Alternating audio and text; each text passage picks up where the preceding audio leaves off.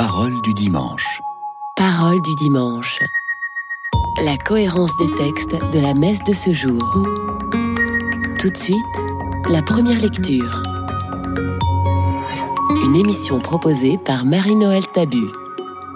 Lecture du livre de l'Exode. En ces jours-là, Moïse se leva de bon matin et il gravit la montagne du Sinaï, comme le Seigneur le lui avait ordonné. Il emportait les deux tables de pierre. Le Seigneur descendit dans la nuée et vint se placer là, auprès de Moïse. Il proclama son nom qui est le Seigneur. Il passa devant Moïse et proclama Le Seigneur, le Seigneur, Dieu tendre et miséricordieux, lent à la colère, plein d'amour et de vérité. Aussitôt Moïse s'inclina jusqu'à terre et se prosterna. Il dit S'il est vrai, mon Seigneur, que j'ai trouvé grâce à tes yeux, daigne marcher au milieu de nous. Oui, c'est un peuple à la nuque raide, mais tu pardonneras nos fautes et nos péchés, et tu feras de nous ton héritage.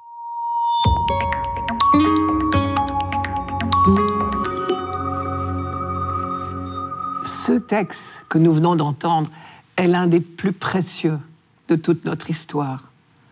Dieu lui-même parle de lui-même. Il proclama lui-même son nom, dit le texte. Et la réaction spontanée de Moïse, qui se prosterne jusqu'à terre, prouve qu'il a entendu là des paroles extraordinaires. Et que dit Dieu? Il s'appelle le Seigneur, Dieu tendre et miséricordieux, lent à la colère, plein d'amour et de vérité.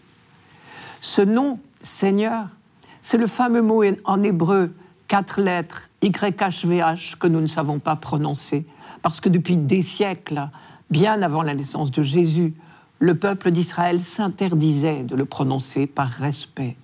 Ce nom-là, Dieu l'avait déjà proclamé devant Moïse, dans le buisson ardent. En même temps qu'il lui révélait ce qui fut pour toujours, je crois, le socle de la foi d'Israël. Je vous rappelle le texte. Oui, vraiment, avait dit Dieu, j'ai vu la souffrance de mon peuple en Égypte. Je l'ai entendu crier sous les coups de ses chefs de corvée. Oui, je connais ses souffrances. Alors, je suis descendu pour le délivrer. Alors, je t'envoie. C'était déjà une découverte inouïe. Dieu voit, Dieu entend, Dieu connaît la souffrance des hommes. Il intervient en suscitant des énergies capables de combattre toutes les formes de malheur. Cela veut dire que nous ne sommes pas seuls dans les épreuves de nos vies. Dieu est à nos côtés. Il nous aide à les affronter, à survivre. Dans la mémoire du peuple juif, ce fameux nom Seigneur rappelle tout cela, cette douce pitié de Dieu, si j'ose dire. Et ce n'était pas seulement des paroles en l'air, puisque effectivement, Dieu était intervenu. Il avait suscité en Moïse l'énergie nécessaire pour libérer son peuple. Chaque année, aujourd'hui encore, lors de la fête de la Pâque juive, le peuple juif se souvient que Dieu est passé au milieu de lui pour le libérer. Et avec le texte d'aujourd'hui, nous franchissons une nouvelle étape. Dieu éprouve pour son peuple et pour nous non seulement de la pitié devant nos malheurs, mais de l'amour.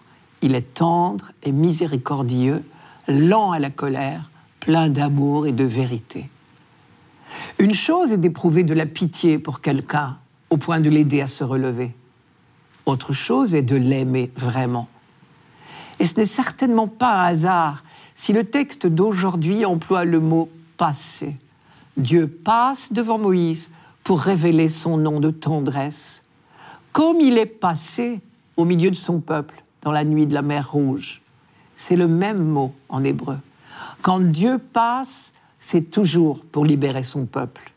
Et ce deuxième passage de Dieu, cette deuxième libération, est encore plus important que le premier. Car le pire de nos esclavages est bien celui de nos fausses idées sur Dieu. Or, vous avez entendu cette phrase du texte. Il proclama lui-même son nom. Cette phrase, c'est notre garantie. Le Dieu d'amour auquel nous croyons, nous ne l'avons pas inventé. Nous n'avons pas pris nos désirs pour des réalités. Vous connaissez la phrase de Voltaire. Dieu a fait l'homme à son image et l'homme le lui a bien rendu. Eh bien non, ce n'est pas de la Bible ça. Nous n'avons pas inventé Dieu, c'est lui qui s'est révélé à nous, et cela depuis Moïse. Et à l'instant où elle a retenti dans l'humanité, cette révélation était vraiment l'inattendu. On ne s'y attendait tellement pas qu'il fallait bien que Dieu nous le dise lui-même. Et la réponse de Moïse prouve qu'il a parfaitement compris ce que signifie l'expression lent à la colère. Et il en déduit Tu pardonneras nos fautes et nos péchés. Et il sait que sur ce point, Dieu aura fort à faire, car il a essuyé plus d'une fois les mécontentements de ce peuple à la nuque raide. Je reviens sur cette expression nuque raide. Dans une civilisation essentiellement agricole, ce qui était le cas en Israël au temps biblique, le spectacle de deux animaux attelés par un joug était habituel. Nous savons ce que c'est qu'un joug. C'est une pièce de bois très lourde, très solide, qui attache deux animaux pour labourer. Le joug pèse sur leur nuque, et les deux animaux en viennent inévitablement à marcher du même pas. Les auteurs bibliques ont le sens des images, on le sait. Ils ont appliqué cette image du joug à l'alliance entre Dieu et Israël. Prendre le joug était donc synonyme de s'attacher à Dieu pour marcher à son pas. Mais voilà, le peuple d'Israël serait dit sans cesse sous ce joug de l'alliance conclue avec Dieu au Sinaï. Et au lieu de le considérer comme une faveur, il y voit un fardeau. Il se plaint des difficultés de la vie au désert et il finit même par trouver bien fade la manne quotidienne, au point que Moïse a connu des jours de découragement profond. Au lieu de se laisser entraîner par la force de Dieu, l'attelage de l'alliance est perpétuellement freiné par les réticences de ce peuple à la nuque raide. Dernière remarque, cette phrase Le Seigneur, Dieu tendre et miséricordieux, lent à la colère, plein d'amour et de vérité, est encore valable, évidemment. Et le mot vérité résonne dans toute l'histoire d'Israël comme le pilier le plus sûr de son espérance.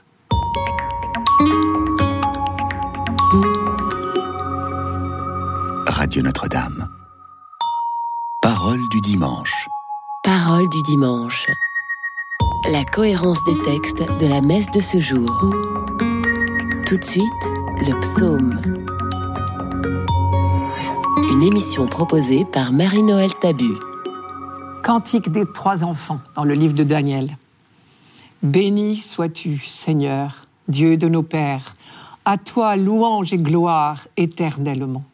Béni soit le nom très saint de ta gloire, à toi louange et gloire éternellement. Béni sois-tu dans ton saint temple de gloire, à toi louange et gloire éternellement. Béni sois-tu sur le trône de ton règne, à toi louange et gloire éternellement. Béni sois-tu, toi qui sondes les abîmes, à toi louange et gloire éternellement. Toi qui sièges au-dessus des kéroubim, à toi louange et gloire éternellement. Béni sois-tu au firmament dans le ciel, à toi louange et gloire éternellement.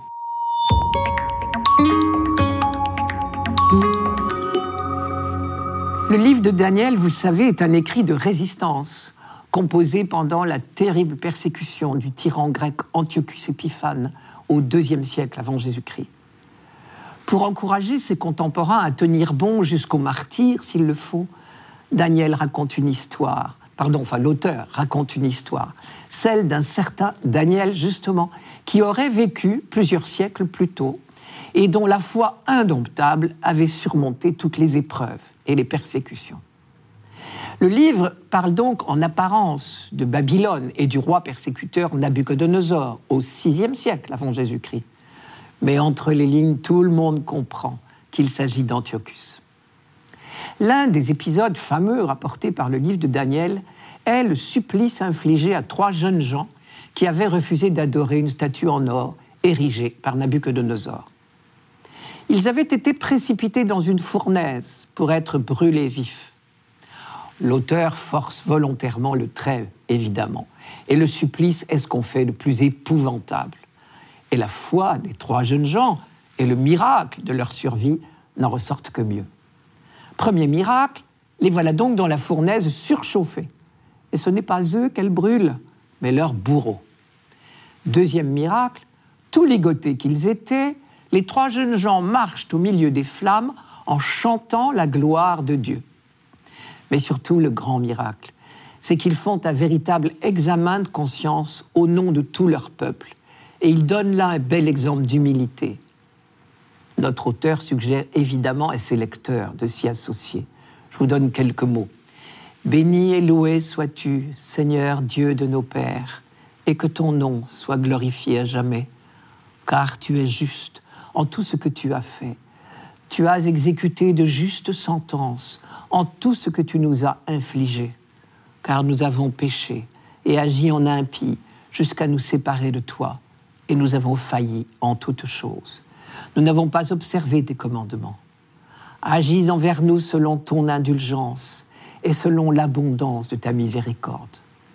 Qu'ils soient confondus tous ceux qui projettent du mal contre tes serviteurs, qu'ils sachent que tu es l'unique Seigneur Dieu, glorieux sur toute la terre. Au passage, on notera que la phrase que notre sacrifice en ce jour trouve grâce devant toi, que le prêtre dit au cours de la liturgie eucharistique, nous vient de ce cantique des trois jeunes martyrs du livre de Daniel. Et la suite du texte est spectaculaire. Plus on attise le feu, plus il y a de victimes parmi les bourreaux autour de la fournaise, pendant que les trois martyrs se promènent au milieu d'une rosée rafraîchissante. Et alors, du milieu des flammes, s'élève le plus beau chant que l'humanité ait jamais inventé. Et ce sont ces premiers versets que nous chantons pour la fête de la Trinité. Béni sois-tu, Seigneur, Dieu de nos pères. C'est le rappel de l'alliance conclue par Dieu avec Abraham, Isaac, Jacob. Le rappel des promesses de Dieu, mais aussi le rappel de l'alliance vécue au quotidien pendant des siècles. La longue quête d'Abraham, Isaac, Jacob vers le pays promis et la descendance promise. La longue marche de l'Exode avec Moïse. Le long apprentissage de ce peuple choisi pour témoigner au milieu du monde. Malheureusement, au long de cette marche, on a souvent trébuché. Et l'expression Dieu de nos pères est plus encore le rappel des multiples pardons de Dieu, surmontant inlassablement les infidélités de son peuple. Béni soit le nom très saint de ta gloire. Le nom de Dieu, c'est Dieu lui-même. On a tellement de respect qu'on dit le nom pour ne pas dire Dieu. Béni sois-tu dans ton saint temple de gloire. Ce verset est historiquement situé. Il ne correspond pas au contexte supposé de l'exil à Babylone, car à cette époque-là, le temple avait été dévasté par les troupes de Nabucodonosor, et là-bas, on n'aurait pas pu chanter cela.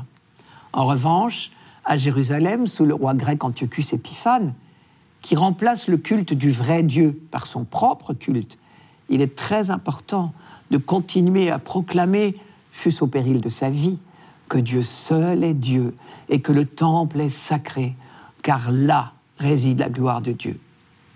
Et d'ailleurs, les expressions le trône de ton règne ou toi qui sièges au-dessus des kéroubim sont des allusions très concrètes à l'aménagement intérieur du temple. Je vous le raconte. Dans la partie la plus retirée du temple, le Saint des Saints, il y avait l'arche d'alliance qui était un coffret de bois plaqué d'or. Et sur ce coffret étaient disposées deux statues de chérubins, les kéroubim en hébreu. C'étaient deux animaux ailés, avec une tête d'homme et un corps et des pattes de lion. Et leurs ailes déployées représentaient symboliquement le trône de Dieu.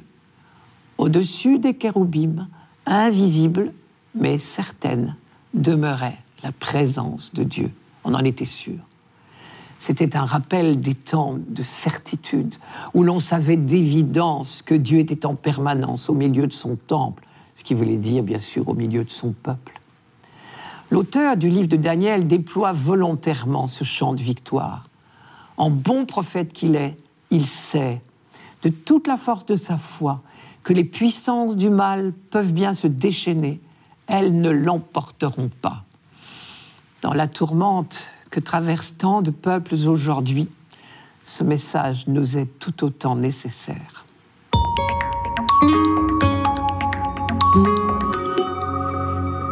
Radio Notre-Dame. Parole du dimanche. Parole du dimanche. La cohérence des textes de la messe de ce jour. Tout de suite, la deuxième lecture. Une émission proposée par Marie-Noël Tabu. Lecture de la deuxième lettre de Saint Paul apôtre aux Corinthiens. Frères, soyez dans la joie, cherchez la perfection, encouragez-vous, soyez d'accord entre vous, vivez en paix, et le Dieu d'amour et de paix sera avec vous. Saluez-vous les uns les autres par un baiser de paix. Tous les fidèles vous saluent. Que la grâce du Seigneur Jésus-Christ, l'amour de Dieu et la communion du Saint-Esprit soient avec vous tous.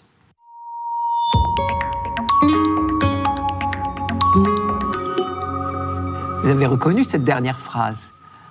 Je la dis comme nous l'entendons habituellement. La grâce de Jésus, notre Seigneur, l'amour de Dieu le Père et la communion de l'Esprit Saint soient toujours avec vous. C'est la première phrase du célébrant à la messe, bien souvent. Ce qui veut dire que Saint Paul termine sa deuxième lettre aux Corinthiens par là où nous commençons nos liturgies. Et ce n'est pas un hasard si c'est le président de la célébration qui dit cette phrase et personne d'autre. Car à elle seule, elle annonce tout le projet de Dieu. Et le président de la célébration ici parle au nom de Dieu. Ce que Dieu propose à l'humanité, en quelques mots, c'est d'entrer dans son intimité, dans le foyer d'amour de la Trinité. La grâce, l'amour, la communion, c'est la même chose. Le Père le Fils, l'Esprit Saint, c'est la Trinité. La grâce de Jésus notre Seigneur, l'amour de Dieu le Père et la communion de l'Esprit Saint, c'est bien le foyer d'amour que constitue la Trinité. Je vous disais que c'est une proposition de Dieu. C'est le sens du subjonctif. Soit avec vous.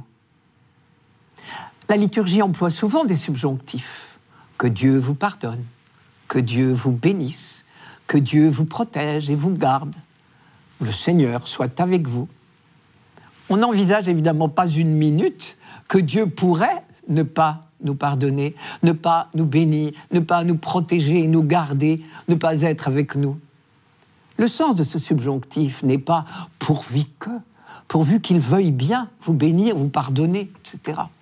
En Dieu, le pardon, le don, la bénédiction ce ne sont pas des gestes ponctuels qu'il doit décider, c'est son être même. Mais pourtant, un subjonctif en français signifie toujours un souhait. Seulement ce souhait ici, c'est nous qu'il concerne.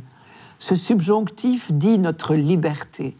Nous sommes toujours libres de ne pas entrer dans la bénédiction et le pardon de Dieu. On dit souvent, l'homme propose, Dieu dispose. En réalité, je crois, moi, c'est tout le contraire. Dieu nous propose en permanence son dessein bienveillant, son alliance. Mais nous, nous restons libres de ne pas entrer dans ce projet. Encore un mot sur cette expression trinitaire de Paul. Les expressions qui parlent aussi clairement des trois personnes divines sont complètement absentes dans l'Ancien Testament, bien sûr, mais très rares dans le Nouveau. Une fois de plus, on voit les progrès de la révélation qui atteint son sommet avec Jésus-Christ. Et c'est cette révélation du mystère d'amour qui est en Dieu qui inspire les recommandations de Paul. Frères, soyez dans la joie. Quand l'Ancien Testament parle de joie, il s'agit toujours du sentiment très fort que suscite toute expérience de libération. On pourrait presque remplacer le mot joie par exultation de la libération. Isaïe, par exemple, annonçant la fin d'une guerre, proclame ils se réjouissent devant toi, comme on se réjouit à la moisson. Car le joug qui pesait sur lui, sur le peuple, le bâton sur son épaule, le fouet du chef de corvée, tu les as brisés. Plus tard, c'est le retour d'exil que le prophète annonce comme une grande joie. Ils reviendront, ceux que le Seigneur a rachetés. Ils arriveront à Sion, Jérusalem, avec des cris de joie. Sur leur visage, une joie sans limite allégresse et joie viendront à leur rencontre, tristesse et plainte s'enfuiront. Et ces expériences de libération ne sont qu'une pâle image de la libération définitive promise à l'humanité. Voici que je vais créer des cieux nouveaux et une terre nouvelle. Ainsi le passé ne sera plus rappelé, il ne remontera plus jusqu'au secret du cœur. Au contraire, c'est un enthousiasme et une exultation perpétuelle que je vais créer. C'est encore Isaïe, mais au chapitre 65 cette fois. La joie était considérée dans l'Ancien Testament comme la caractéristique du salut qui s'instaurera à la fin des temps. Quand Jésus parle de joie à ses apôtres, c'est à ce niveau-là qu'il se place et il en donne la raison. Prenez courage, j'ai vaincu le monde. Et c'est ce qui lui permet de dire, je vous ai dit cela pour que ma joie soit en vous et que votre joie soit parfaite. Ou encore, vous êtes maintenant dans l'affliction, mais je vous verrai à nouveau. Votre cœur alors se réjouira et cette joie, nul ne vous la ravira. La deuxième recommandation de Paul, c'est soyez d'accord entre vous. Et on est frappé de son insistance sur la paix. Vivez en paix, et le Dieu d'amour et de paix sera avec vous. Saluez-vous les uns les autres par un baiser de paix. On a là un écho de la prière de Jésus pour ses apôtres dans l'évangile de Jean. Qu'ils soient un pour que le monde croie. Paul le dit à sa manière encore dans la lettre aux Romains que le Dieu de la persévérance et de la consolation vous donne d'être bien d'accord entre vous, comme le veut Jésus-Christ, afin que d'un même cœur et d'une seule voix, vous rendiez gloire à Dieu le Père de notre Seigneur Jésus-Christ. Cet accord se manifeste liturgiquement dans le baiser de paix, car la formule Saluez-vous les uns les autres par le baiser de paix, que l'on retrouve plusieurs fois dans des lettres de Paul, vise ce geste liturgique qui existait déjà de son temps. Vers 150 de notre ère, Saint Justin racontait Quand les prières sont terminées, nous nous donnons un baiser les uns aux autres. Nous avons heureusement retrouvé ce geste tellement symbolique depuis le Concile Vatican II.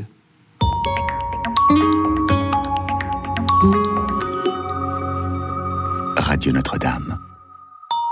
Parole du dimanche. Parole du dimanche. La cohérence des textes de la messe de ce jour. Pour finir, l'Évangile. Une émission proposée par Marie-Noël Tabu. Évangile de Jésus-Christ selon Saint Jean. Dieu a tellement aimé le monde qu'il a donné son Fils unique, afin que quiconque croit en lui ne se perde pas, mais obtienne la vie éternelle car Dieu a envoyé son Fils dans le monde, non pas pour juger le monde, mais pour que, par lui, le monde soit sauvé. Celui qui croit en lui échappe au jugement. Celui qui ne croit pas est déjà jugé du fait qu'il n'a pas cru au nom du Fils unique de Dieu.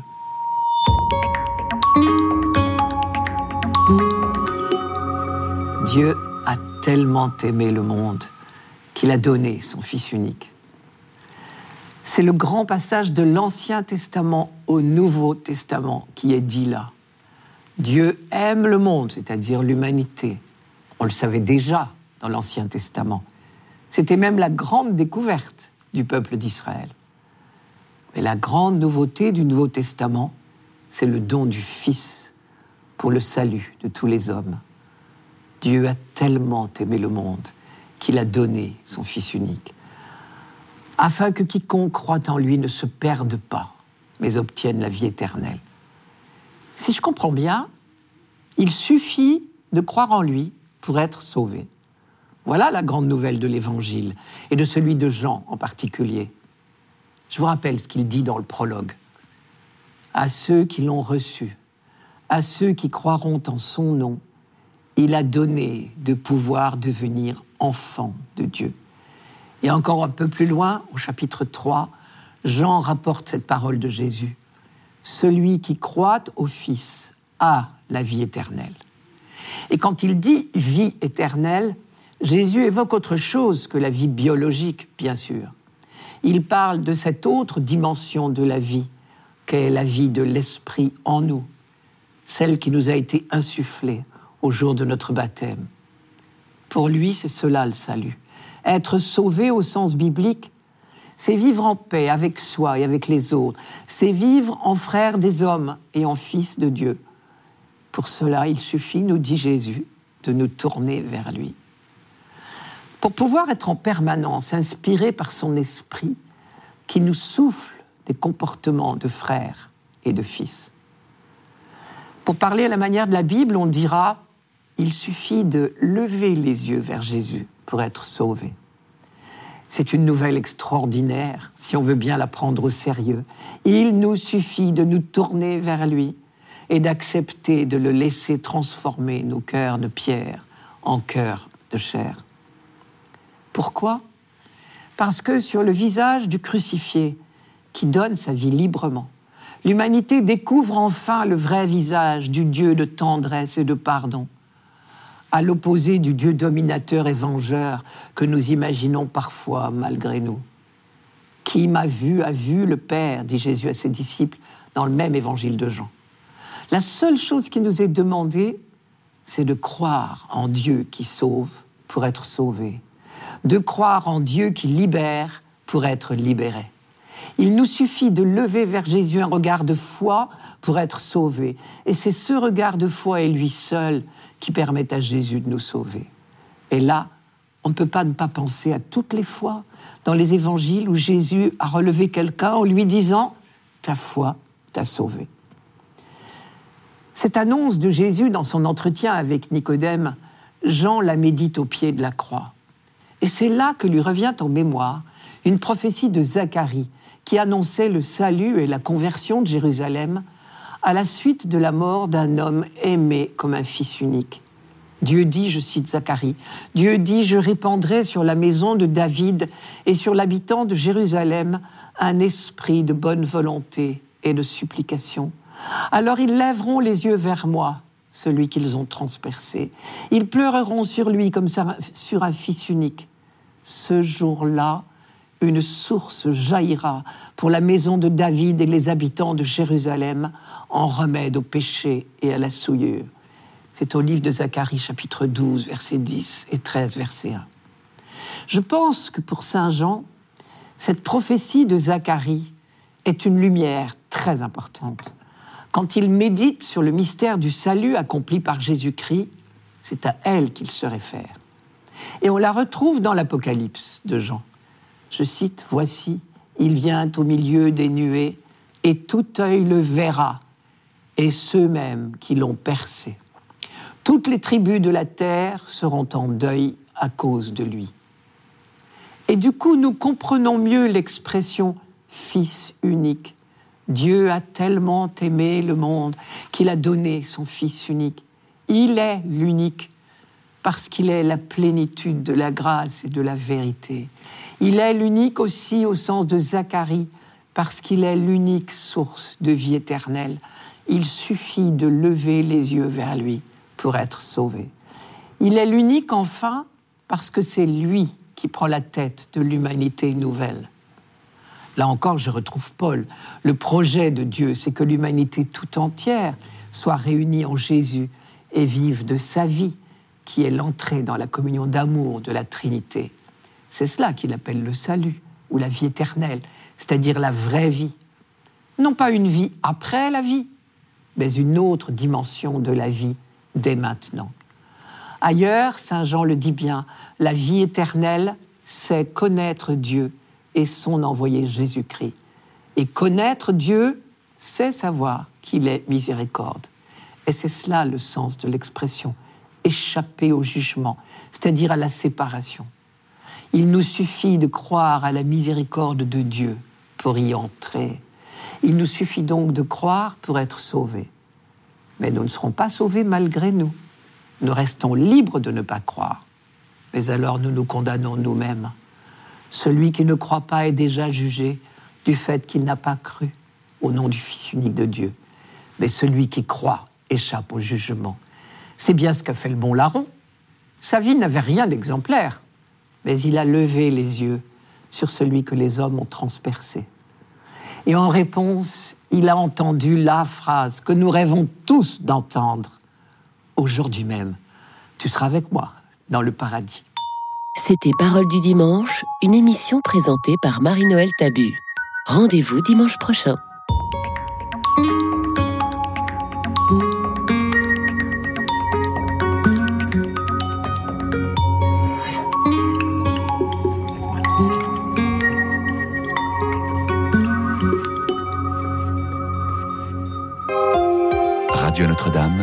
La vie prend un sens.